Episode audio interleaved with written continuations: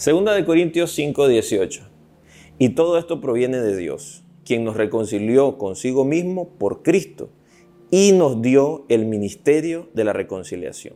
Ahora que estamos unidos a Cristo, somos una nueva creación. El Señor no toma en cuenta nuestra manera vieja de vivir, no toma en cuenta nuestros pecados, sino que Jesús pagó literalmente un precio de sangre en esa cruz. Y ahora Él nos encargó el ministerio de reconciliación. Eso significa que podamos decirle al mundo que Dios ha dado esta provisión de amor. Es poder mostrar y manifestar con acciones, con una forma de vida, con un testimonio coherente a las escrituras, que hay esperanza para todo aquel que hoy se siente perdido. Hay una buena noticia que la gente necesita saber.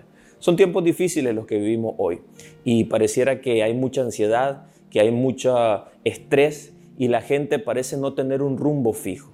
Si usted y yo hemos conocido a Cristo, es la suficiente razón para poder ir a nuestra familia, amigos, compañeros de trabajo y donde quiera que estemos hablando de este mensaje de salvación. Y este ministerio de la reconciliación significa que Dios ha decidido estar en paz con todos, no tomando en cuenta los pecados, sino más bien abriendo un camino nuevo para que todos podamos volver a Él. Así que te motivo a que puedas salir hoy y compartir de tu historia, de lo que Dios ha hecho a través de ti. Y eso es la palabra de Dios volviéndose viva y eficaz en un individuo. Hay muchas personas que quizás hoy no quieren saber nada de la iglesia, pero recordemos esto.